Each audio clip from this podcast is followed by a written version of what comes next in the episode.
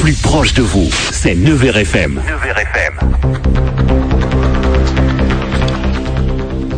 Bonjour.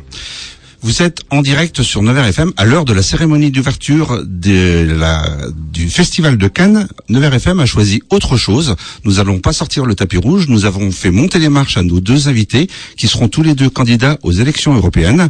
J'ai à ma gauche Charles-Henri Gallois qui va qui représente l'UPR. Alors, Bonsoir. Bonsoir. Et à ma droite, j'ai Guillaume Maillard qui représente l'UDI. Bonsoir. Bonsoir. Donc je vais, dans un premier temps, je vais vous demander de vous présenter parce que vous êtes connu pour l'un, beaucoup moins connu pour l'autre, mais on connaît plus son papa que Charles-Henri.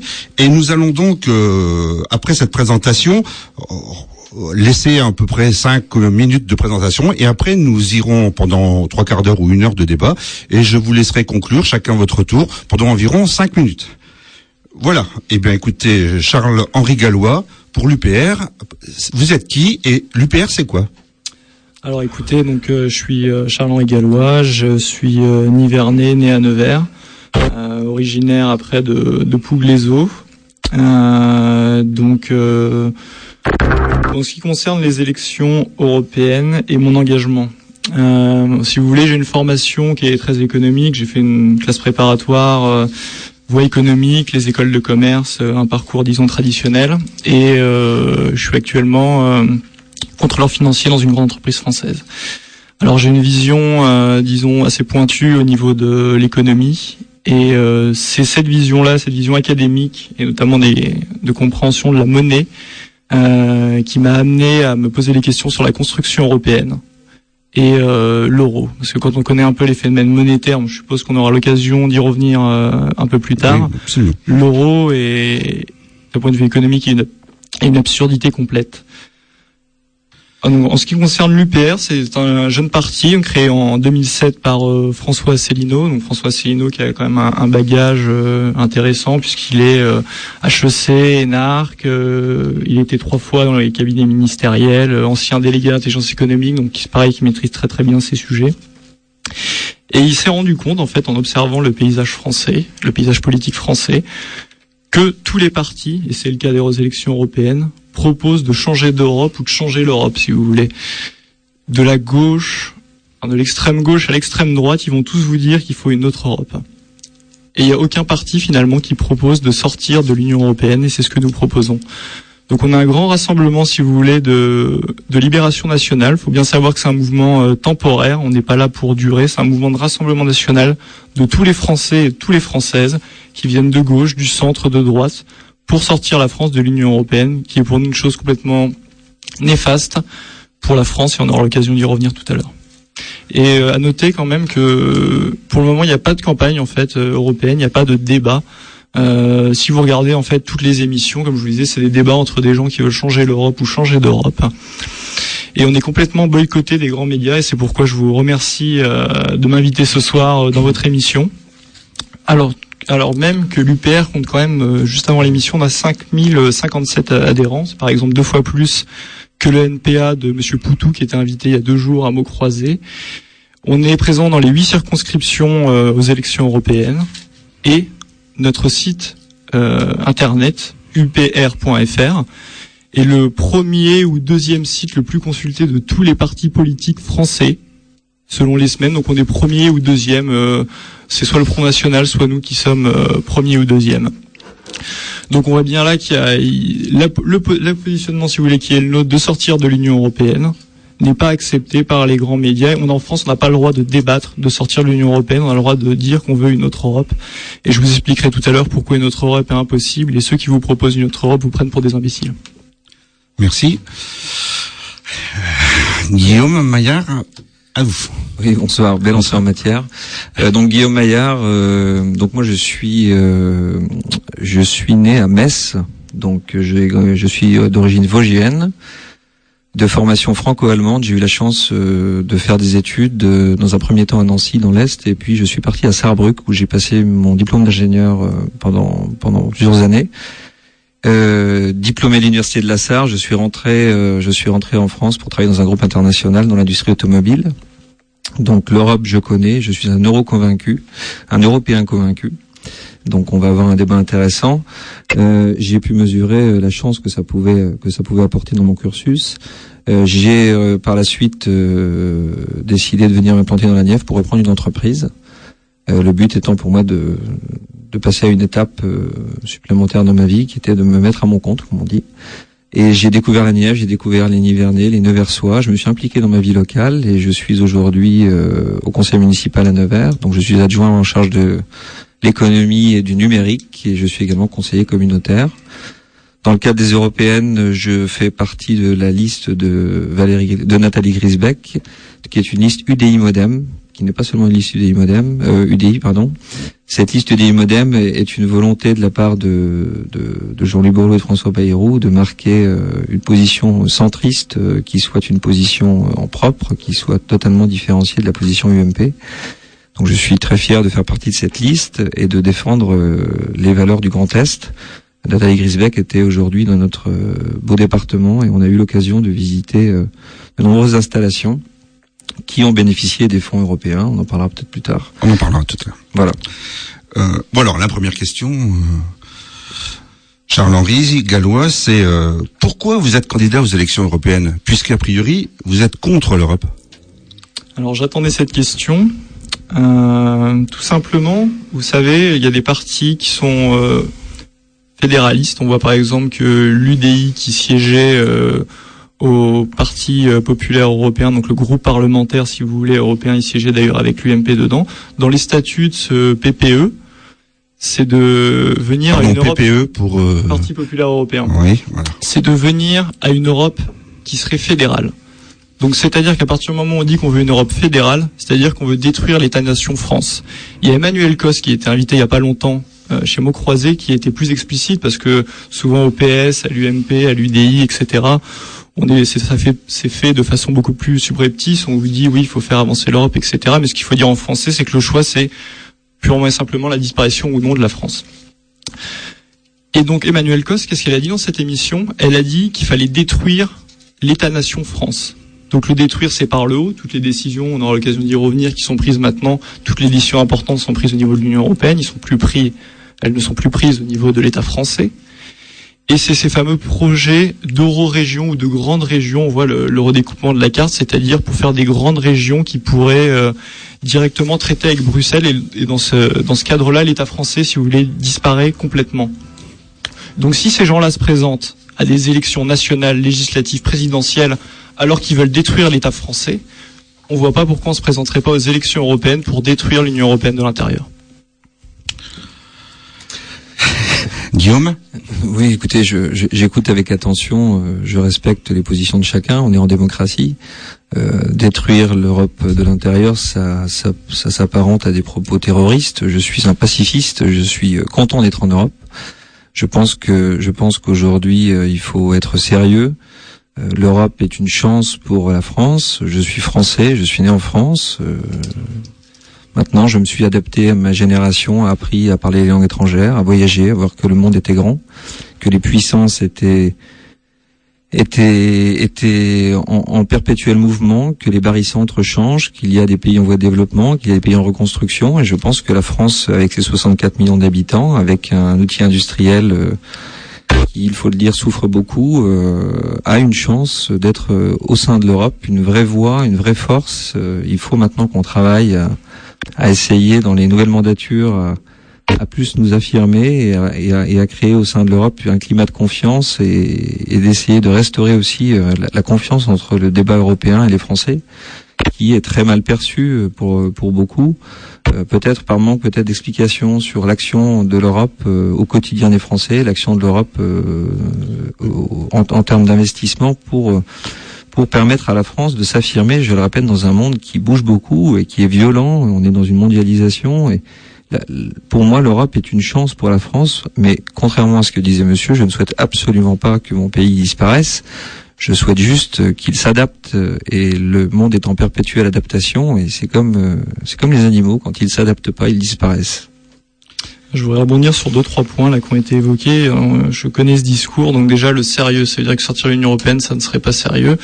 Euh, je vous ferai remarquer tout de même que notre mouvement, par exemple, Monsieur Asselineau, HEC, ENA, ancien délégué à l'intelligence économique, est quelqu'un de sérieux. Nous avons un ancien collègue en retraite, Régis Samagne, euh, qui était donc à l'armée de l'air, qui est le seul ouvrage, euh, si vous voulez, de stratégie de l'armée de l'air primé, c'est l'ouvrage français primé par l'Académie des sciences morales et politiques. Et politique, pardon.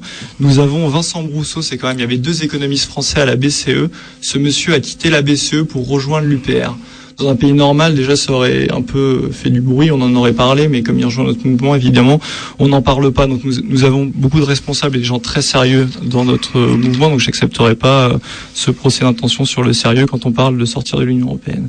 Et l'autre point, ça serait sortir de l'Union européenne. Euh, c'est en gros devenir la Corée du Nord. Mais ce qu'il faut savoir, c'est que l'Union européenne nous coupe de tout un tas de peuples dans le monde et qu'au contraire, en sortant de l'Union européenne, on sort de l'Union européenne pour s'ouvrir sur le monde. Donc le discours qui consisterait à dire que si on sort de l'Union européenne, ça va être la Corée du Nord, on va s'isoler, ne tient pas du tout. Si demain la France sort de l'Union européenne, elle restera présente au Conseil de sécurité de l'ONU, ça restera le deuxième espace, euh, la deuxième surface maritime du monde. On restera le deuxième réseau diplomatique du monde avec plus de 150 ambassades. Donc c'est un discours, si vous voulez, de, de slogans euh, l'Europe puissance ou l'Europe pour nous protéger, la France serait trop petite. Mais si la France est trop petite dans le monde, comme en font euh, les 170 pays qui ne sont pas dans l'Union européenne, comme en font l'Islande, la Norvège et la Suisse qui ne sont pas dans l'Union européenne et qui se portent bien mieux que nous. Alors, ils sont beaucoup plus petits que nous. C'est sûr que la France, 5 6e puissance du monde, ne pourrait rien faire seule. Si vous voulez, c'est un discours de renoncement. C'est le même discours qu'on a eu à l'époque, euh, qu'on avait dans la Seconde Guerre mondiale. C'est-à-dire qu'il y avait des gens qui croyaient en la France. C'est De Gaulle qui part seul à Londres. Il y a des gens qui pensaient que la France, elle était fichue. C'est tous ces gens qui ont collaboré avec Pétain. Et dans l'histoire, on le retrouve plein de fois. Il y a Charles VI qui pensait que la France ne valait plus rien. Et heureusement, il y a Jeanne d'Arc qui l'a sauvé derrière. C'est, si vous voulez, c'est un grand trait de l'histoire de France. Il y a toujours une partie qui pense que la France seule ne peut rien et qu'il faut en gros vendre la France. Et il y en a qui croient en la France et qui continuent à se battre pour la France. Et c'est mon cas et c'est le cas de l'UPR. On, on va revenir à quelque chose. À moins que vous vouliez rajouter quelque chose. Euh, non, non, j'écoute attentivement. Je ne veux pas décrire les CV des personnalités de l'UDI. Je suis un. D'accord. Écoutez, euh, on va on va continuer donc. Euh, alors on va continuer par quelque chose qui va encore peiner sans doute à vous rassembler. Euh, L'euro est-il une bonne chose? Alors, Monsieur Maillard, je vais commencer par vous. Oui, écoutez, je pense que je pense que l'euro, on est on, est tous passés à l'euro. C'est récent dans l'histoire. Ça fait plus ou moins 10, 10 12 ans. ans et, et j'ai moi-même eu mes premières fiches de paye en francs qui sont passées en euros, je me rappelle très bien. Et c'est vrai que c'était quelque chose de, de, révolutionnaire quelque part. On, avait une fiche de paye qui baissait en, en valeur euh, chiffrée. C'était assez choquant et on a vu l'évolution de, des prix dans les supermarchés. Alors après, on, on, peut se plaindre, on peut se dire que l'euro a, a, a, amputé le pouvoir d'achat des, des, des, Européens, des Français pour parler de la France. Maintenant, si on prend un peu de recul, cet euro, ce n'est pas toute l'Europe déjà. L'euro, c'est 18 pays sur 28. Euh, l'euro ne rassemble pas tous les pays qui ont adhéré. C'est pas un inconvénient, ça euh, c'est pas un inconvénient, non, non. Je pense que c'est une étape euh, qui va à deux vitesses. L'Europe économique est une chose, l'Europe politique en est une autre. je pense qu'il est nécessaire justement de faire une pause et de ne pas de ne pas se précipiter. L'Europe est, est, dans une phase de, de tangage avec énormément de pays qui ont adhéré. Je, je pense qu'il y en a beaucoup trop qui ont adhéré dans les dans les dernières années d'ailleurs. Je, je, je, partage.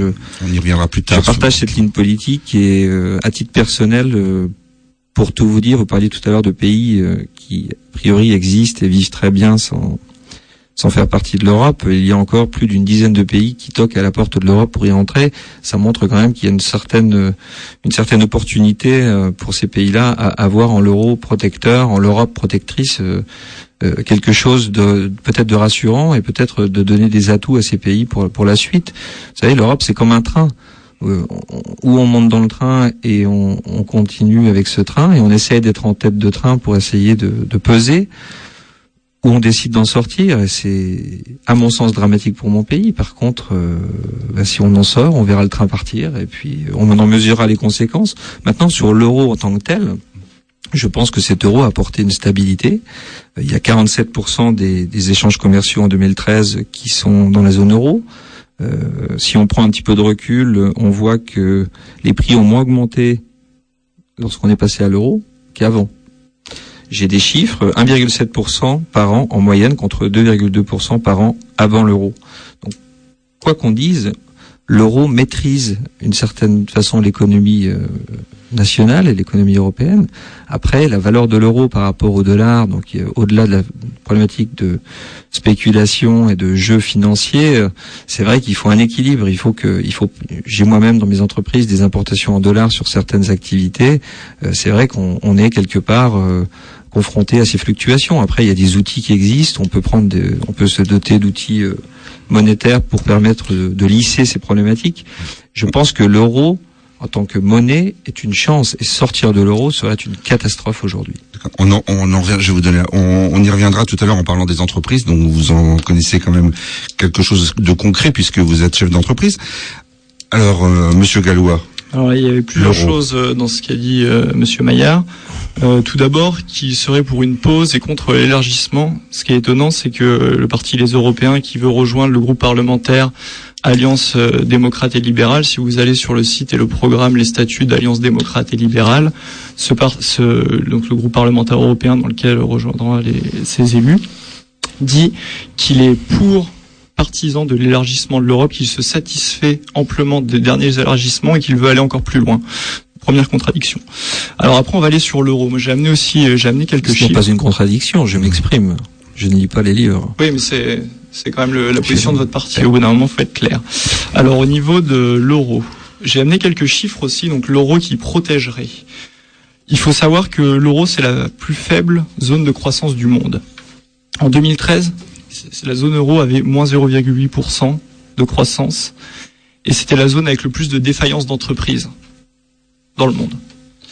Tous les autres euh, zones, les grandes zones économiques du monde étaient positives. Si on regarde au niveau de la France, parce que ce qui m'intéresse, c'est la France. Si on regarde euh, le PIB de 2002 à 2012, il a fait plus 1% en France par an, 0% en Italie, alors que de 1980 à 1999, malgré la politique du franc fort pour rentrer dans l'euro et malgré une période où il y avait des crises, vous vous rappelez de la crise de 93 entre autres, on avait une croissance de 2% par an. Donc si l'euro nous protège, euh, il y a quand même un problème. Autre point, c'est le chômage. Le chômage, si vous voulez, si vous prenez à l'intérieur de l'Union européenne les pays qui sont dans l'euro et ceux qui n'y sont pas, ça existe. Il y avait 9% de chômage en 1999, soit à l'introduction de l'euro. On est maintenant en 2013, les pays qui sont dans l'Union européenne, hors de la zone euro, ont 8,6% de chômage. Ceux qui sont en Union européenne dans la zone euro ont 12,2% de chômage. Donc le discours de l'euro qui protège ne marche pas. Après, si, on est un peu plus pragmatique, toutes les études, et vous avez un recul historique, économique, toutes les monnaies plurinationales de l'histoire ont toujours explosé. Et pourquoi ça a toujours explosé? Parce qu'une monnaie plurinationale, qu'est-ce que ça provoque? Ça provoque que les zones les moins compétitives deviennent de plus en plus pauvres et les zones compétitives de plus en plus riches. Et ce qui se passe, c'est tout ce transfert vers l'Allemagne. Si vous prenez l'excédent commercial de la zone euro, c'est 90% d'excédent commercial allemand. Et c'est pour ça que ça a toujours explosé. Si vous voulez, l'euro, pour que l'euro marche, il faudrait que l'Allemagne donne aux pays déficitaires commercialement 80 à 100 milliards d'euros par an. Ça n'arrivera jamais. Donc l'euro, évidemment, l'euro explosera, mais en attendant, on le paye très très cher. Si vous voulez, le coût de sauvetage de la Grèce, ça a coûté 69 milliards d'euros à la France. 69 milliards d'euros. Tous les jours, 700 personnes basculent sous le seuil de pauvreté. On ferme une usine par jour, on perd 500 emplois par jour.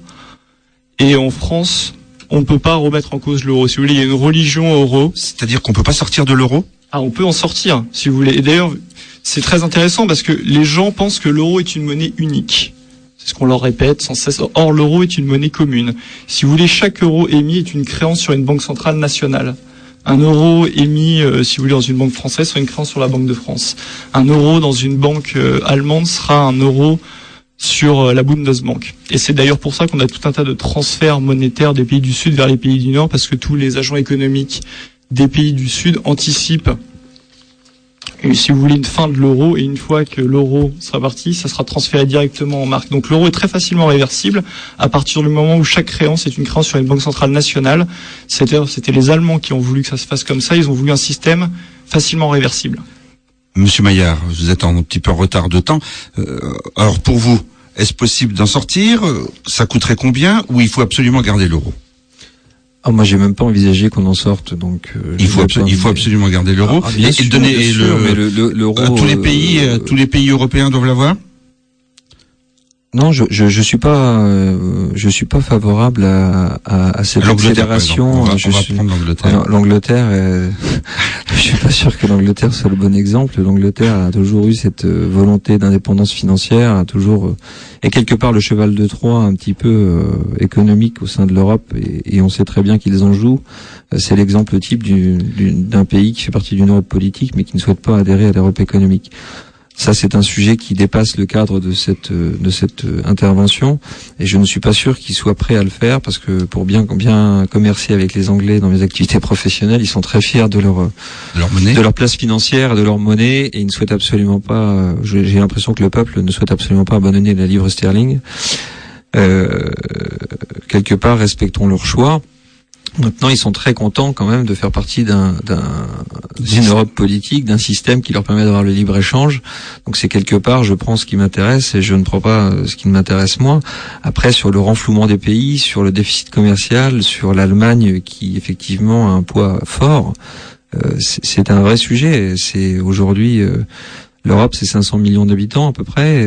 Il y a plus de 100 millions d'habitants qui sont ou qui flirtent le, le seuil de pauvreté. Donc c'est vrai qu'on il y a une Europe sociale derrière le, le côté euh, économique et libre-échange. Il y a le FSE, le Fonds social européen, qui, qui, qui est quand même là pour essayer d'aider, d'harmoniser les choses. Moi, je pense qu'aujourd'hui, euh, on ne peut pas se, on ne peut pas se galvaniser d'avoir euh, une Europe qui sombre dans la pauvreté. J'ai lu un article il y a pas longtemps qui était la Grèce va mieux, les Grecs un peu moins. Et c'est vrai que c'est des phrases qui sont qui des phrases qui interpellent. On peut pas s'en on peut pas s'en enorgueillir. Moi, j'ai souvenir dans l'industrie automobile, dans mon ancienne vie, d'avoir vu l'Espagne et le Portugal avec euh, une transformation industrielle, plus principalement liée à l'immobilier, peu à l'industrie. Euh, qui, eux ont bénéficié de l'Europe, ont bénéficié de l'Europe euh, de façon peut-être artificielle, à travers une bulle. Aujourd'hui, il y a une correction de ces pays-là. Par contre, pour pour avoir des, des, des échanges avec des sociétés portugaises, ils sont en pleine réforme aujourd'hui de leur leur système et je suis convaincu que la, la reprise viendra par ces pays euh, du sud de l'Europe qui euh, ont commencé leurs réformes structurelles, ont commencé leurs réformes administratives et vont quelque part rebondir. Maintenant sur le sur le, on ne peut pas sauver tout le monde, mais on se doit d'avoir une solidarité européenne. Euh, on donne pas toujours un peu.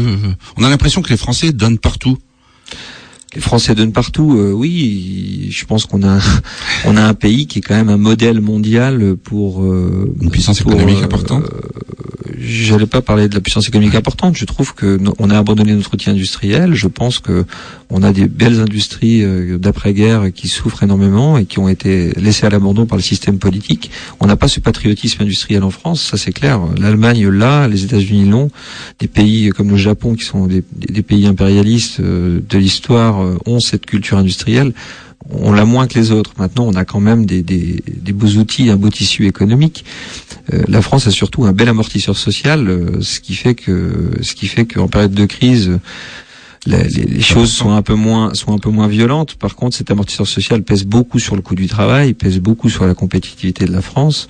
Et je veux dire sur les marges des entreprises, les marges des entreprises, sur leur capacité à, à, investir, leur capacité à se positionner. Et, c'est là où quelque part. Euh, on fait comment La chance qu'on a. Alors moi, moi j'ai deux, deux, deux secteurs d'activité qui me viennent à, l'esprit. C'est l'agriculture. On n'a pas beaucoup parlé de l'agriculture. La, France est un pays agricole. La Bourgogne est un pays agricole. La Nièvre a énormément d'agriculture. La Nièvre est, est, le, le, le, département qui a le plus de, de population agricole en, en Bourgogne. Et la, les, les, fonds européens, je crois que c'est 7 ou 8 milliards d'euros euh, qui sont distribués, euh, qui sont redistribués. Alors euh, quelque part, euh, on peut peut-être on peut peut-être se, se, poser des questions sur la viabilité d'une agriculture sous perfusion, permettrait le terme. Maintenant, on peut se dire aussi que c'est une chance pour ne pas être complètement dilapidé et de c'est de l'indépendance alimentaire qu'il s'agit. Vous en pensez quoi, Monsieur Gallois Il y a beaucoup de sujets qui ont été abordés encore une fois. Donc, si on revient sur le délai, elle va parler de modèle social européen. Moi, je ne connais pas de modèle social européen, si vous voulez, entre la Bulgarie qui a un SMIC à 159 euros par mois et le Luxembourg à 1920 euros par mois. Il n'y a pas de modèle social européen. Il y a des modèles sociaux qui sont complètement différents. Je, je me permets, je suis d'accord avec vous sur ça. Je pense que la mandature qui va venir va devoir travailler sur deux axes ça va être une harmonisation sociale et fiscale. Le problème, c'est que vous savez que pour tout changement, il faut l'unanimité. Les autres pays n'en veulent pas. Et en fait, les autres pays, euh, d'ailleurs les pays à Bulgarie justement, ils vont pas vouloir augmenter leur SMIC parce que c'est l'Europe, si vous voulez, c'est de la concurrence sociale et fiscale.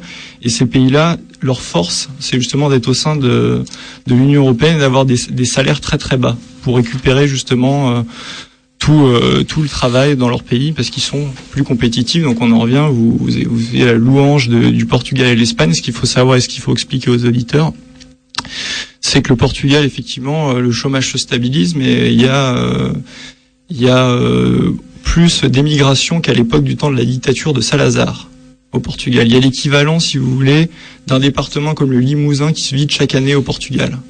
Donc si c'est le modèle qu'on veut, très bien. Euh, au Portugal, c'est comme en Grèce, ils ont baissé leur salaire minimum. Si c'est un modèle que vous prenez, si c'est le chemin à suivre, euh, très bien. Absolument pas. Euh, je ne je, je n'admirais pas le Portugal. Je dis juste qu'ils ont bénéficié à un certain temps de l'intégration européenne. Ils ont, ils ont, ça leur a permis d'avoir une croissance. Après, on peut, euh, on peut en parler en long, en large, en travers. Le dépeuplement de la Nièvre en Bourgogne, euh, le dépeuplement de, de, la ville de Nevers. Euh, si vous vouliez prendre des exemples, parler du Limousin, je peux vous dire qu'il y avait l'équivalent de ville comme Château-Chinon qui quittait Nevers depuis six ans. Et on, est là pour essayer de, de, redonner l'attractivité à notre, à notre territoire.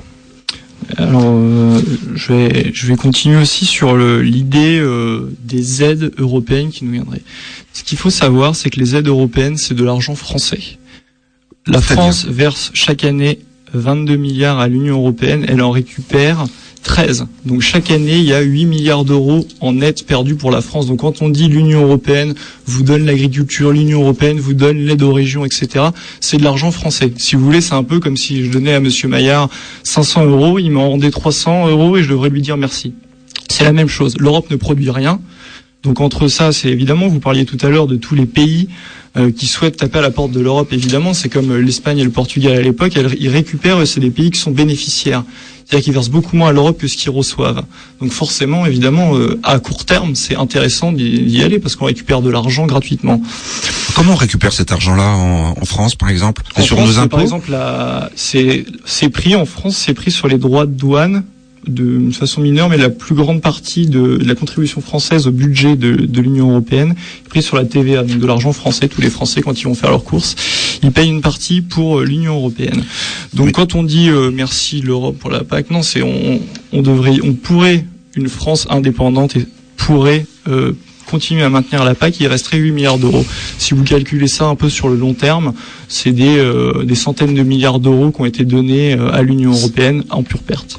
Monsieur Gallo, c'est-à-dire que, vous me dites si je dis une bêtise, quand vous, on donne 22 milliards à l'Europe, on en récolte 14. 14 avec le petit drapeau euh, bleu aux étoiles d'or. Voilà, c'est-à-dire que quand, quand un département, une région donne euh, de l'argent pour, euh, par exemple, faire l'hôpital à Nevers ou quelque chose comme ça, euh, cet argent européen, il, il, vient déjà de la France et il revient en France. Exactement, et on en perd entre temps. C'est une pompe aspirante et refoulante, l'Union européenne, qui ne produit absolument rien du tout. C'est les États qui donnent de l'argent. Donc il y a des pays qui sont bénéficiaires et d'autres qui sont déficitaires. Et la France a toujours été déficitaire. C'est le deuxième pays déficitaire juste derrière l'Allemagne.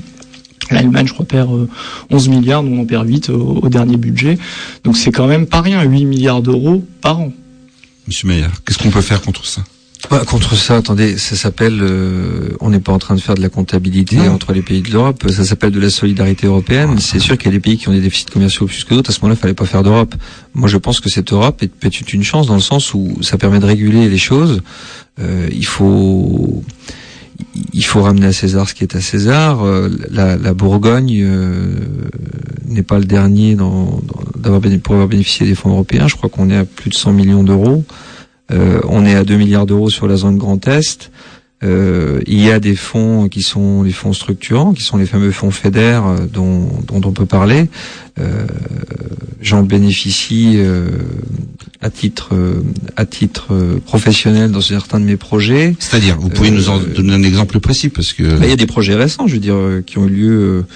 Il y a un projet conséquent qui a eu lieu, si on en revient à la Bourgogne, surtout à la Nièvre. Il y a le Conseil régional qui avait porté un cofinancement FEDER à hauteur de 3,5 millions d'euros pour mettre euh, WiMax, le réseau au débit en Bourgogne, l'internet à haut débit pour 160 000 foyers. C'est un exemple, 3,5 millions d'euros, c'est un exemple récent. Euh, il y a des cofinancements qui existent sur euh, la tour du Pouilly-Fumé. Il y a des projets d'installation de générateurs photovoltaïques dans la Nièvre qui ont été financés. Euh, il y a un projet de modernisation du, musée de la faïence à Nevers qui, a bénéficié également de ce cofinancement FEDER. On parlait tout à l'heure avec la députée européenne d'autres projets sur Nevers. il y a des projets d'installation de réseaux de chaleur. il y a un projet de gestion de site du conservatoire de sites naturels bourguignons. Il y a l'amélioration de l'accessibilité de la gare de Decize. Enfin, je veux dire, si on revient à des choses que les Neversois ou les Nivernais vont comprendre, euh, il y a peut-être euh, un déséquilibre macroéconomique. Par contre, la Bourgogne et la Nièvre bénéficient euh, de ces fonds fédères dans l'hybridation de financement des projets structurants. Euh, à Manicourt, où j'ai mes activités professionnelles, nous avons eu deux projets innovants. Un projet qui est, un démonstrateur technologique, où il y a une hybridation de financement avec le FEDER. On a un projet qui vient de se terminer qui s'appelle la Formule 4, euh, qui est un nouveau projet FIA, où on a bénéficié en partie de fonds FEDER, euh, et on vient de prendre une première commande pour exporter des produits en Chine. C'est un projet collaboratif de, de Manicourt euh, qui permet de montrer que à travers des projets collectifs et à travers des fonds innovants, on arrive à se positionner pour essayer de se essayer de se projeter vers l'avenir. Donc rien n'est parfait. Par contre, moi je je, je, je pense que tout n'est pas. Euh, il faut pas jeter l'eau du bain. Je veux dire, cette construction européenne, elle prend du temps. Euh, elle, a déjà quelques années. elle a déjà quelques années. Par contre, euh, l'union monétaire, enfin l'euro, a quand même que dix ans dans l'histoire de l'humanité. C'est quand même pas beaucoup. Et l'Europe politique, c'est quelque chose que beaucoup ont voulu, beaucoup ont souhaité. Moi, je souhaiterais, au contraire, que à terme, l'Europe puisse peut-être euh, être un peu plus euh, regardante aussi sur la gestion des pays, parce qu'on peut-être en parler tout à l'heure, mais je pense que moi l'Allemagne est pour moi un modèle euh, d'intégration. Ils ont intégré l'Allemagne de l'Est, ils ont peut-être ils ont peut-être souffert, n'empêche qu'ils l'ont fait. Ils soutiennent le routier industriel. C'est vrai qu'ils il y a une certaine réticence en Allemagne sur euh, sur la contribution de l'Allemagne aux, problématiques européennes. Par contre, au final, ils ont quand même des échanges commerciaux assez importants. Ils ont une image qui est quand même là. Ils ont des lenders qui sont dotés de vraies capacités budgétaires. Donc, euh, je pense que quelque part, euh, la non maîtrise du déficit actuel de, du gouvernement Hollande montre que ben, il y a peut-être des réformes à mettre en place. Donc, c'est en train d'arriver à petits pas, mais je suis sûr que bon an, mal an, euh, cette redistribution, elle existe quand même, y compris dans nos contrées, y compris pour nos projets. Je répète, 3,5 millions d'euros pour le, le, haut débit, c'est quand même pas neutre. Et il faut il faut travailler avec son temps. Alors après vouloir euh, permettons l'expression euh, tout casser, tout péter, et vouloir revenir au franc et vouloir que la France se réisole. Je, euh, je suis pas sûr que ce soit. je vais rappeler quand même que, je vais rappeler quand même que tous ces projets-là, c'est des projets très bien, mais que c'est de l'argent français et qu'il y a 8 milliards qui partent entre temps qui pourraient permettre de financer d'autres projets. Je voulais vous juste vous poser une question. Qu'est-ce qui vous fait peur dans la sortie de l'euro? Ce qui me fait peur dans la sortie de l'euro, c'est que je, je, pense que l'euro euh, est une monnaie qui euh, rassemble 16 pays, 18 pays, et que l'euro, euh, par rapport par rapport à des monnaies comme le dollar ou comme le comme le yuan, vont permettre de peut-être de plus défendre une stabilité sur l'inflation, une stabilité sur la hausse des prix, une stabilité sur une stabilité sur euh, nos échanges commerciaux euh, au sens euh, au sens global. Il y a aussi un un effet pratique au sein de l'Europe, c'est qu'on a on, a quand même moins d'effets de change, on a une, une, liberté de circulation humaine mais également économique. Ça va jusqu'au tourisme, ça va jusqu'à beaucoup de choses, et on a on, a la chance peut-être d'avoir des positionnements européens à travers une sorte de bloc économique qui peuvent permettre d'avoir des des, des, positionnements sur des projets stratégiques, industriels euh, au sens européen, qui, qui, qui permettent euh, cette stabilité. J'ai aussi, j'ai aussi moi une autre approche qui est plutôt que de vouloir sortir de l'euro. J'ai quelque chose qui, à titre personnel, me choque beaucoup, c'est qu'on a, on n'a pas cet esprit américain euh, qui est l'American Act. Je trouve qu'aujourd'hui, on n'a pas assez le European Act qui est euh, peut-être de, de, défendre notre notre savoir-faire, notre territoire. C'est les traités européens qui l'interdisent. Je sais. Je suis maintenant euh, je suis maintenant euh, dans le j'ai la chance de travailler au sein d'une collectivité et d'être à la commission d'appel d'offres et on en a parlé il y a pas longtemps et c'est vrai qu'on a aujourd'hui des des contraintes qui nous mettent en avant des, des différences de à des différences de, de, de positionnement d'entreprise au sein de l'Europe et on peut pas faire euh, grand chose. Aujourd'hui, je pense que sur ça, il y a une grande étape à avoir. Il faut qu'on arrive à se protéger plus. Il faut qu'on arrive à avoir un échange avec les autres pays du monde qui soit un échange d'homme à homme ou de femme à femme ou d'homme à femme, euh, qui soit et, et ce European Act. Je prends quand même toujours un, un exemple qui, qui, est personnel. J'ai un copain qui a une PME en région parisienne. Il a essayé de prendre un marché à Chicago aux États-Unis. Je citerai pas la société. C'est une PME. Et il m'a raconté qu'en fait, il a renoncé parce que il a été dans la shortlist euh, pour une collectivité, hein, j'entends. C'était pour euh, un projet de Vélib. Et, et au final, eh ben dans, l'appel d'offres, il était écrit spécifiquement qu'il devait investir euh, aux États-Unis, dans l'agglomération de Chicago, et que s'il prenait pas ce commitment, eh ben de toute façon, il sortait du jeu. Et ça, j'ai trouvé que c'était quelque part quelque chose d'assez hallucinant quand on voit la divergence au sein de l'Europe euh, du traitement des appels des appels d'offres publics. Et là, je pense, c'est à titre personnel, et je pense que personne ne me contredira, que là, il y a des axes d'amélioration.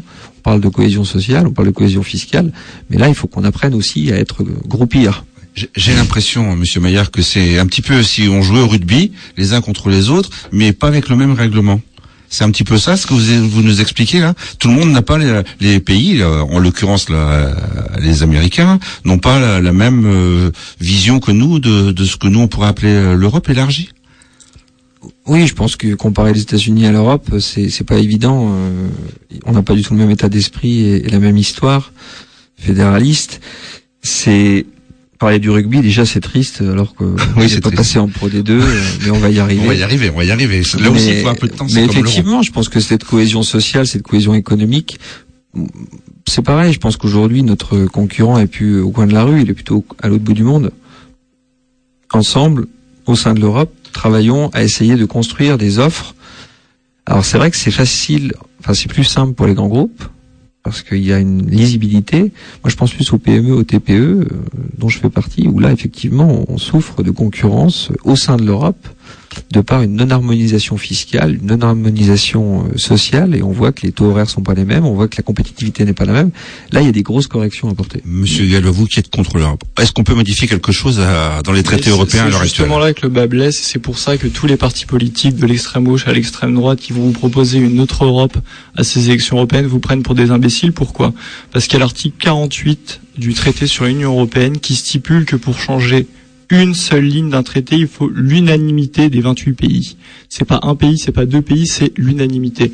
Donc si vous considérez, si vous voulez, euh, mettons à faire un petit peu de, probabilité, que vous avez euh, euh, 15% de chance d'avoir euh, un pays avec vraiment le même programme si on fait abstraction de toutes les divergences euh, nationales qui existent, 15% de chance d'arriver au pouvoir dans les 28 pays, ça vous donne 15% à la puissance 28, cela correspond à une seconde tous les 3 trilliards de trilliards d'années. Donc c'est-à-dire que ça n'arrivera jamais. Les gens qui vous disent qu'on va changer l'Europe, c'est comme vous avez plus de chances de gagner à l'euro million que de changer l'Europe.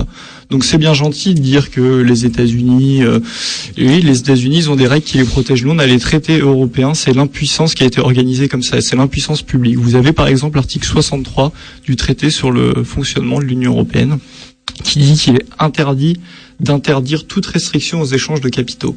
Donc effectivement, qu'est-ce que ça veut dire? Ça veut dire qu'il est interdit d'interdire les délocalisations. Ça veut dire que par exemple, quand il y a un riche propriétaire, euh, c'est arrivé il y a peu de temps, un riche propriétaire euh, de casino euh, à Macao qui a racheté un château à Gevrey-Chambertin, donc un de nos, châteaux bourguignons très réputés, la France n'a pas le droit de dire non.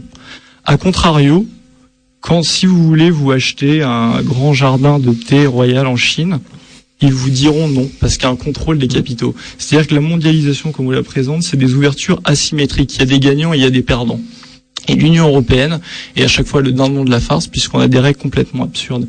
Et pourquoi on a des règles absurdes? Tout simplement parce qu'il y a des pays, par exemple, vous n'allez jamais faire accepter au Luxembourg, à l'Autriche, le contrôle des mouvements de capitaux parce qu'ils vivent de ça. Vous parlez des États-Unis. Les États-Unis, justement, c'est un pays, c'est une même nation, c'est une union. Une union, ça fait la force quand tout le monde va dans le même sens. En Europe, c'est ça, c'est des vieux pays. Il y avait Charles de Gaulle qui disait on fait pas une omelette avec des œufs durs. Il y a des pays, il y a des, divergences nationales et vous pouvez pas d'un revers de la main dire il y a qu'à Faucon. Et nous, on a un mouvement, si vous voulez, très respectueux de toutes les nations.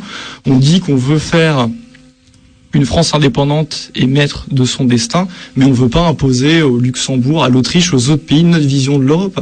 Parce que c'est bien gentil, sur tous les plateaux télé, vous avez les gens qui vous disent il nous faut une Europe ci, une Europe ça. Déjà, c'est pas c'est pas nous qu'il faut le dire, c'est pas au peuple français, il faut le dire, c'est aux 27 autres pays et qui disent oui. Mais bon courage pour ça.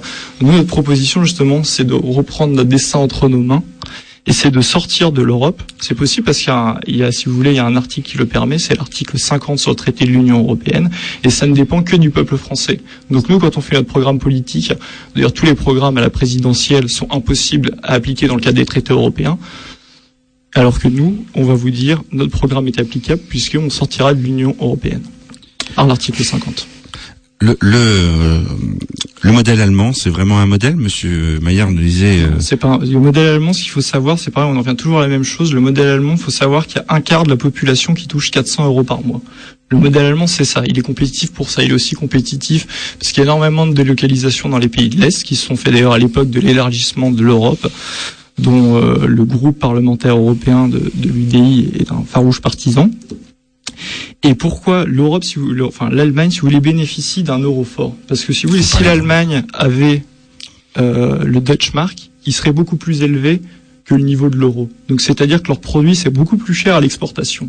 A contrario, si on avait notre franc, le franc serait beaucoup moins cher et nos produits seraient moins chers à l'exportation, on serait beaucoup plus compétitif. Donc l'Allemagne est le grand bénéficiaire de l'euro et l'Allemagne est en train d'écraser ce qu'ils appellent partenaires, mais qui sont finalement des concurrents, parce qu'on voit qu'au niveau de l'économie, PSA, par exemple, le concurrent de Volkswagen, etc. C'est un mythe, euh, c'est un mythe. L'Europe, euh, si vous voulez, puissance. D'ailleurs, on voit bien que Alstom va certainement être racheté par General Electric.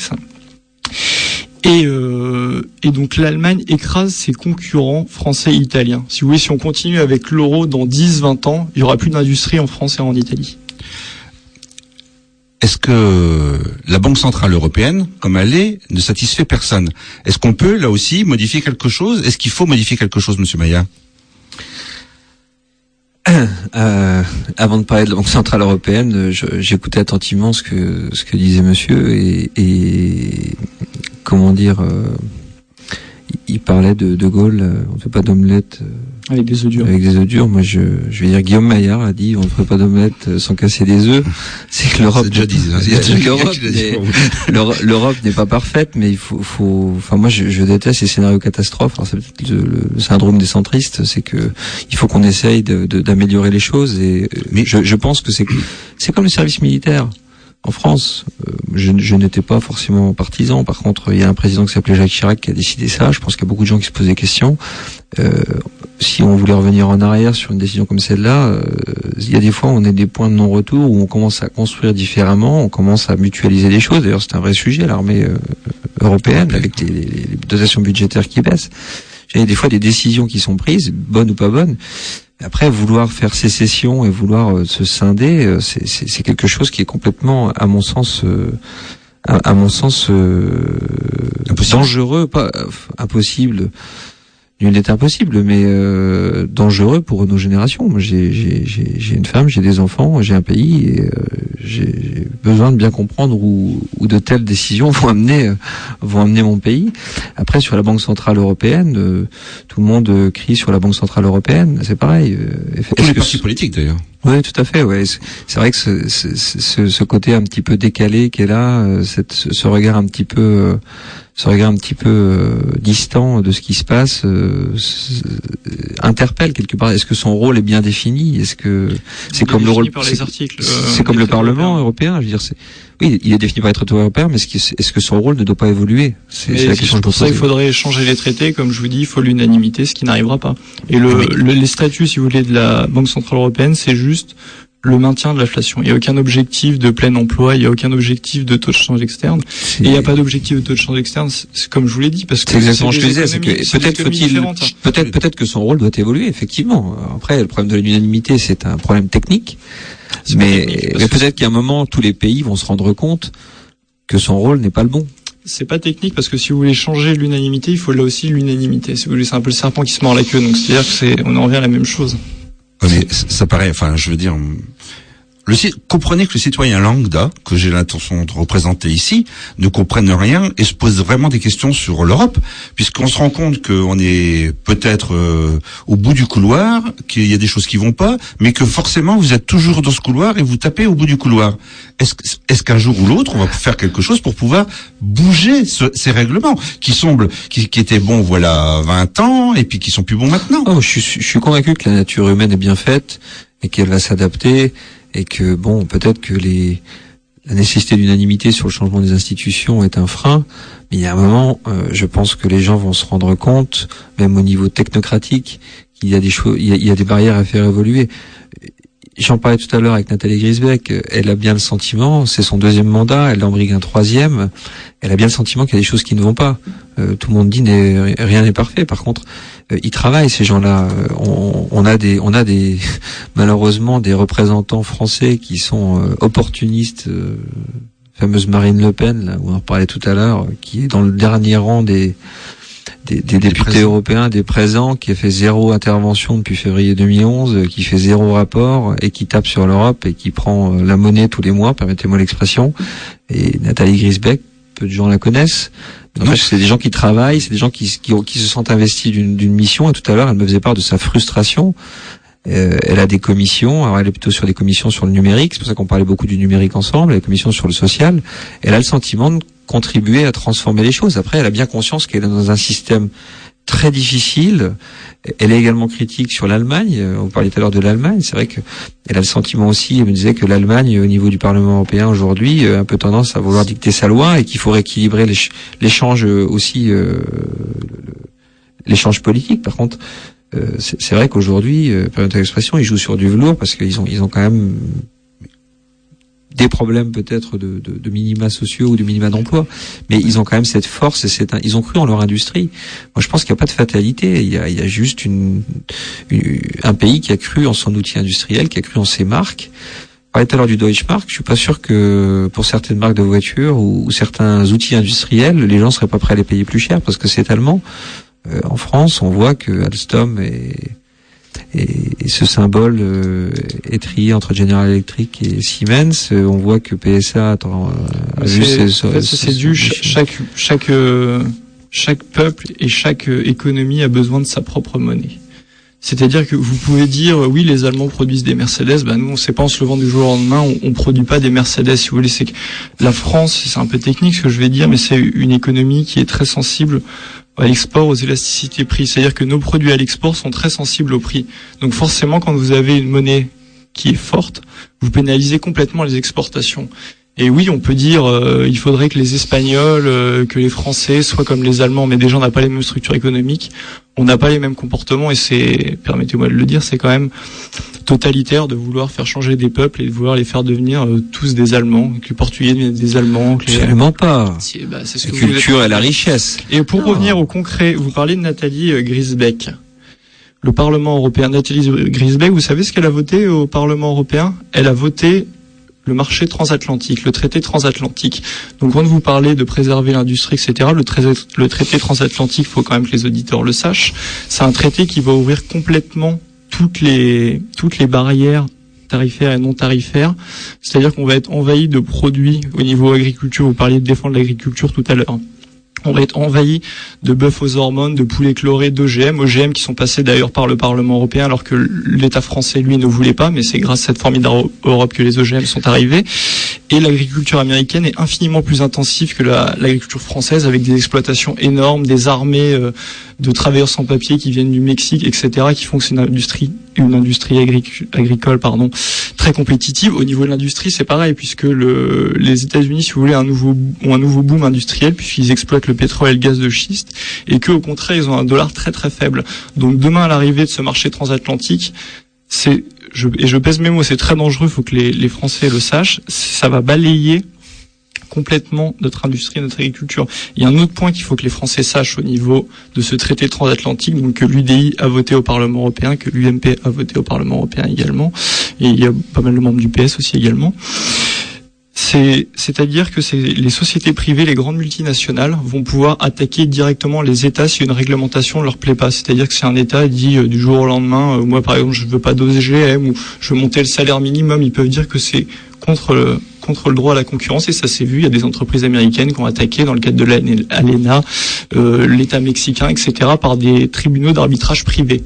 Donc ce traité transatlantique que l'UDI a voté au Parlement européen et que d'autres forces politiques ont voté au Parlement européen, c'est c'est l'avenir de l'Europe et ça ça ça vient un autre grand mythe de des États-Unis qui font contrepoids à l'Europe. On parlait tout à l'heure d'armes européennes, mais il y a l'article 42 sur le traité de l'Union européenne qui soumet complètement la politique de défense aux États-Unis.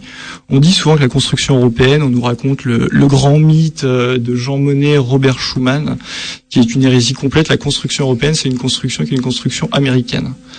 Il y a des articles, les documents ont déclassifiés dans les années 50-60. Il y a un grand journaliste britannique au Daily Telegraph, qui n'est pas de la presse poubelle, c'est un des premiers journaux euh, d'Angleterre, qui dit explicitement que euh, Jean Monnet, Robert Schuman étaient des agents américains, que la construction européenne s'est faite via les États-Unis. J'ai un autre, j'ai amené un petit texte d'ailleurs avec moi à ce sujet-là. C'est sur l'euro, l'euro qui serait une grande idée européenne, française, de Mitterrand, etc. Ces, ces documents déclassifiés de l'administration américaine disent d'ailleurs qu'une note émanant de la direction Europe, datée du 11 juin 1965, conseille au vice-président de la communauté économique européenne, Robert Marjolin, de poursuivre de façon subreptique l'objectif d'une union monétaire. Elle recommande d'empêcher tout débat jusqu'au au moment où l'adoption de telles propositions serait devenue pratiquement inévitable. Donc, si vous voulez, on a tout le, le résumé de la construction européenne, et on le voit, euh, on le voit actuellement. Euh, en, en, Ukraine ou ailleurs, c'est-à-dire que la construction européenne qu'on nous présente comme une, un truc franco-allemand qui serait sorti de nulle part, du jour au lendemain, euh, Jean, Jean Monnet, Robert Schuman seraient décidés de faire un accord et la, la paix franco-allemande. De Gaulle, à propos de Schuman, disait, de Monnet, disait d'ailleurs, c'était un malade avant tout soucieux de servir les intérêts américains. Robert Schuman, il faut savoir que c'était quelqu'un qui était collaborationniste, qui était ministre sous Pétain, etc. Donc le beau conte de fait qu'on nous vend sur l'Union européenne, contrepoids aux États-Unis, quand on regarde les faits, l'histoire, euh, le rôle de l'OTAN, etc., c'est c'est une fable. Et euh, c'est-à-dire que les Français peuvent pas comprendre le fait que la Turquie doive rentrer dans l'Union européenne. C'est justement pour faire coïncider le périmètre de l'Union européenne et de l'OTAN sous la pression des États-Unis. Vous parliez de l'euro. L'Allemagne, à un moment, était à la limite de sortir l'euro en 2011. Il y avait plein de pays qui étaient à la limite de sortir de l'euro. Il y a le secrétaire d'État au Trésor américain, Timothy Gessner, qui a fait le tour de tous les meetings, enfin de tous les sommets pardon européens pour taper du poing sur la table et pour dire qu'il ne faut pas sortir de l'euro. Donc quand on dit l'euro, faire contrepoids dollar, faire contrepoids aux États-Unis, c'est la gentifa. La gentifable qu'on vous raconte et c'est pareil, on est le seul parti politique à dénoncer le rôle des États-Unis dans la construction européenne. C'est sûr, tous les autres partis politiques ne vont pas vous en parler. Euh, je voudrais revenir à quelque chose euh, d'au moins aussi concret. Monsieur Maillard, vous, vous postulez un poste de député européen. Mais les députés européens, on en entend parler à chaque élection, et après on a l'impression qu'ils n'existent pas. C'est pas un petit peu de leur faute si on, ils n'arrivent pas à faire passer le message de ce qu'ils font à Bruxelles ou pas?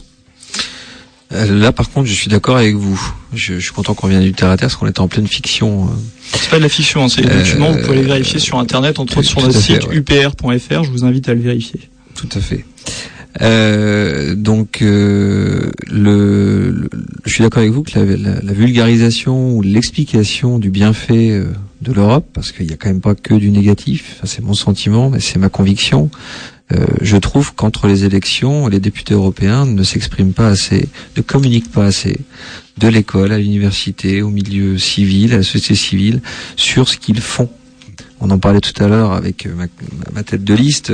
C'est vrai que quand on regarde euh, à travers les lignes tout ce qui est mis en place et où il, y a de l'intervention, elle expliquait ce qu'elle avait fait. On parlait tout à l'heure des États-Unis. Elle me disait qu'ils ont travaillé dans une commission sur la protection des données européennes, des données individuelles. Vous, moi, euh, mes enfants, les États-Unis voulaient avoir accès à tout euh, pour euh, seul prétexte de lutter contre le terrorisme. Euh, Comme elle me disait, euh, est-ce que les États-Unis seraient prêts à tout nous donner pour lutter contre le terrorisme Sûrement pas. Donc là, c'est vrai qu'il y a, des, il y a- ces gens-là travaillent dans des commissions sur des sujets qui peuvent paraître loin de nous, mais qui sont des sujets de fond. Et je pense que les États, peut-être les préfectures, peut-être euh, les régions, euh, les collectivités au sens large, les représentants de, la, de, de, de l'État ne communiquent pas assez avec l'Union européenne sur les actions de l'Europe. Alors j'espère que ce n'est pas un aveu d'impuissance. Je pense qu'il y a, il y a peut-être une étape euh, qui va être une étape un petit peu plus euh, scolaire, qui va être de, d'essayer de défendre ce qui va et ce qui ne va pas, parce qu'il y a des choses qui ne vont pas. On parlait de l'Ukraine tout à l'heure, on peut parler du Mali, on peut parler de différents différents conflits qui ont eu lieu dernièrement.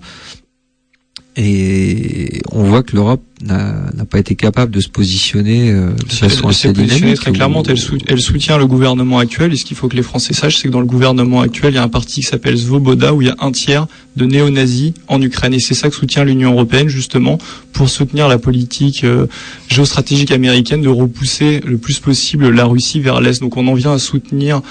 Euh, ces, ces gouvernements-là, on en vient quand même par, par soumission aux États-Unis à soutenir l'Estonie, qui est membre de l'Union européenne qui font des défilés chaque année euh, pour commémorer les Waffen-SS qui avaient qui avaient enlevé euh, qui avaient si vous voulez libérer l'Estonie de, de l'URSS euh, à l'ONU il y a une résolution de la Russie contre ça. Tous les pays du monde ont voté pour une condamnation de de ces marges Waffen-SS et à part les États-Unis et l'Union européenne donc on en vient à ne pas condamner ces actes-là du fait de notre appartenance à l'Union européenne c'est quand même relativement triste. 9 FM, plus proche de vous.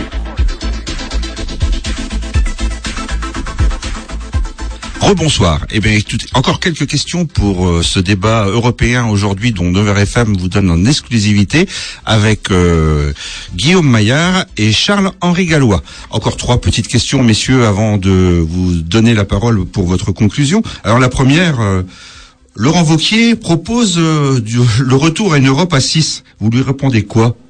Et déjà, et est-ce possible? Bah écoutez, déjà, j'en reviens à cet article 48 du traité sur l'Union européenne euh, que j'ai cité tout à l'heure. Tout simplement, Laurent Vauquier, il est bien gentil, mais il peut proposer une Europe à 6, à 7, euh, qu'on ait un SMIC à 1200 euros dans toute l'Europe, etc., etc. C'est-à-dire que pour changer une ligne des traités, il faut l'unanimité.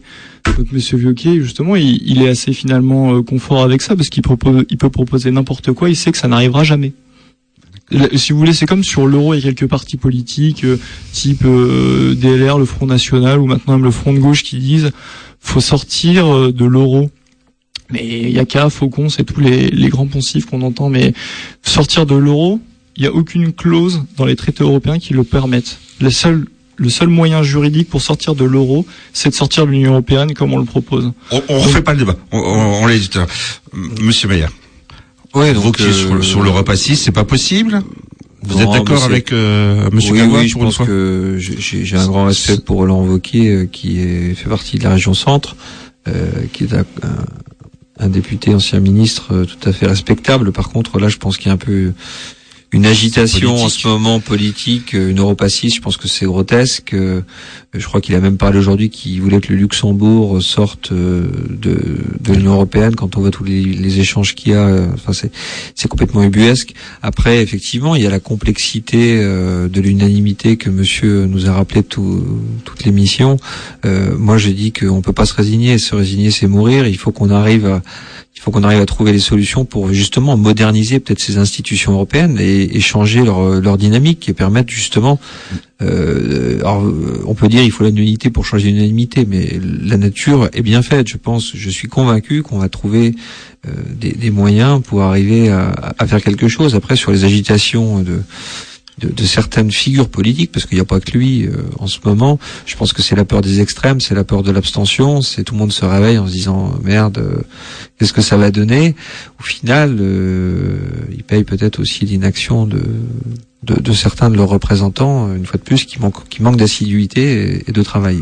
Oui, parce que là, on peut vraiment se poser la question. Ce, ce problème qui est soulevé là, ce, ce non-pouvoir que les députés européens de faire bouger quelque chose, ils y sont tous. À l'heure actuelle, il y en a bien des députés européens, personne ne l'a vu. Ça serait le problème, c'est que si vous voulez cette règle de l'unanimité, euh, la règle de l'unanimité fait que c'est impossible de changer. Mais si vous changez cette règle de l'unanimité, c'est très grave. C'est-à-dire que vous pourrez faire passer contre l'intérêt d'un pays et contre ce que fondamentalement son peuple. Donc c'est complètement antidémocratique en soi. et ça c'est le grand problème. C'est le grand problème de l'Europe. En gros, le, la voix de Monsieur Maire, c'est une voix d'une Europe fédérale. Mais si vous voulez, il n'y a pas de, il peut pas y avoir, si vous allez à l'étymologie de la démocratie, démocratie c'est quoi? C'est démos, le peuple, et kratos, le pouvoir, le pouvoir du peuple. Ça a été mis pour la première fois en avant en 1789.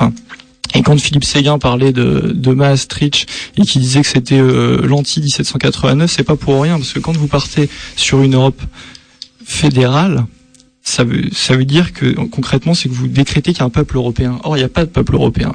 Il y a ce que les sociologues appellent d'ailleurs euh, l'affectio societatis. Euh, attends, il n'y a pas de solidarité euh, de fait européenne. Et c'est-à-dire que quand on voit que les Allemands veulent, ne veulent pas payer pour les Grecs, ou d'ailleurs ça serait l'inverse, si les Grecs se portaient bien, ils ne voudraient pas payer pour les Allemands. Il n'y a pas de peuple européen. Le Parisien veut bien payer pour euh, donc, le Breton. on- on a bien compris, même nation, si vous voulez. Pour qu'il y ait démocratie, il faut qu'il y ait nation. Et c'est rappelé dans notre constitution.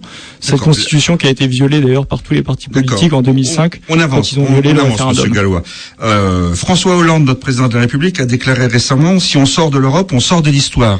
Monsieur Maillard, vous en pensez quoi? C'est vrai?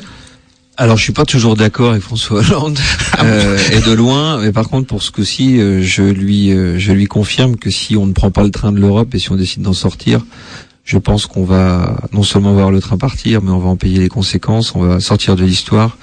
Sur cette, euh, sur cette, euh, sur ce point-là, euh, je confirme ce que Monsieur Hollande dit.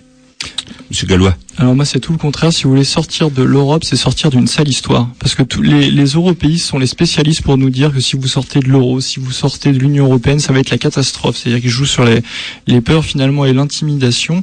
Alors que si on sort de l'Union européenne, comme je vous l'ai dit, on restera une très très grande puissance. On se demande d'ailleurs comment font 170 autres pays dans le monde. Et la France, tout simplement, négociera en fonction de ses intérêts. On peut revenir au niveau commercial. Par exemple, maintenant, il y a un commissaire européen qui négocie au nom des 28 les 28 États. Alors c'est vrai que les Anglais ils veulent pas d'agriculture par exemple. Il défend quoi le commissaire européen?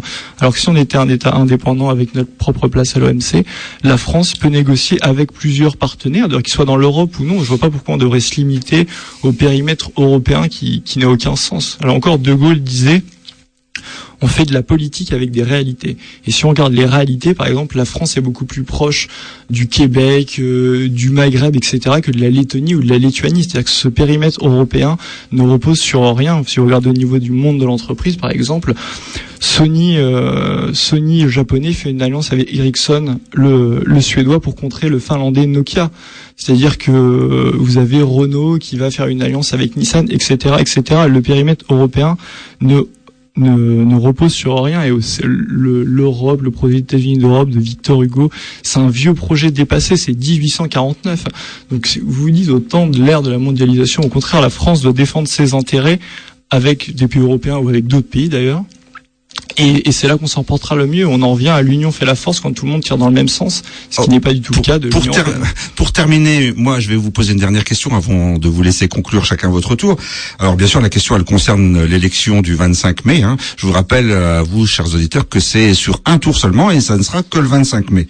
Euh, Monsieur Maillard, le taux de participation est annoncé en record pour l'abstention. C'est-à-dire que les Français n'arrivent vraiment pas à parler européen? Alors plusieurs choses. Euh, C'est le 25 mai, c'est en un tour et c'est en un jour que les gens 25 mai. euh, le 25 et il faut pas oublier d'aller voter. Alors effectivement, on Même parle, par procuration, hein. on, on, peut le voilà, on parle de on parle de record d'abstention. J'entends parler de 60% d'abstention. C'est les, les sondages nationaux actuels. Euh, moi, je suis un dans tout dans tout mandat euh, et dans toute élection, je trouve qu'on a le droit de vote, on a la chance de pouvoir s'exprimer, et je trouve euh, dommage que que les gens ne s'expriment pas. Le, le, le vote blanc est une façon de s'exprimer. Ne pas aller voter, c'est sincèrement euh, l'impression par moment se foutre du monde. Alors après, défier la classe politique, euh, ne pas croire en son avenir et ainsi de suite, c'est peut-être euh, vrai. Mais en tout état de cause, je le répète, on a la chance de pouvoir voter. Maintenant, cet après-midi, j'étais avec euh, un des journalistes de Der Spiegel, qui est un journaliste euh, d'un magazine renommé qui suivait euh, Grisbeck et qui est venu avec nous. Et il me dit, vous savez, Monsieur Maillard, il me dit en Allemagne, c'est pareil actuellement. la campagne décolle pas. Les Allemands sont très peu motivés à aller voter et regardent leurs députés européens de loin. Et quelque part, on s'aperçoit là pour une fois que c'est pas un problème uniquement français, c'est qu'a priori c'est un sentiment européen, c'est que les peuples euh, ne se mobilisent pas pour ces élections européennes. Il y a tellement de listes, tellement de sensibilités, il y a des parachutages, des rattrapages, alors on voit des candidatures tout à fait loufoques, et, et en fait quelque part les candidatures peut-être les plus sérieuses sont, sont les moins médiatiques. Euh, moi ce que je souhaite c'est que les gens s'intéressent à la à la campagne européenne. Je vous remercie d'ailleurs de nous avoir invités parce que je souhaite aussi que les médias s'y intéressent plus parce que je trouve que les médias ne jouent pas le jeu. Les médias nationaux, les médias papier, les médias web, les médias euh, télévisuels aujourd'hui couvrent très peu ces élections européennes.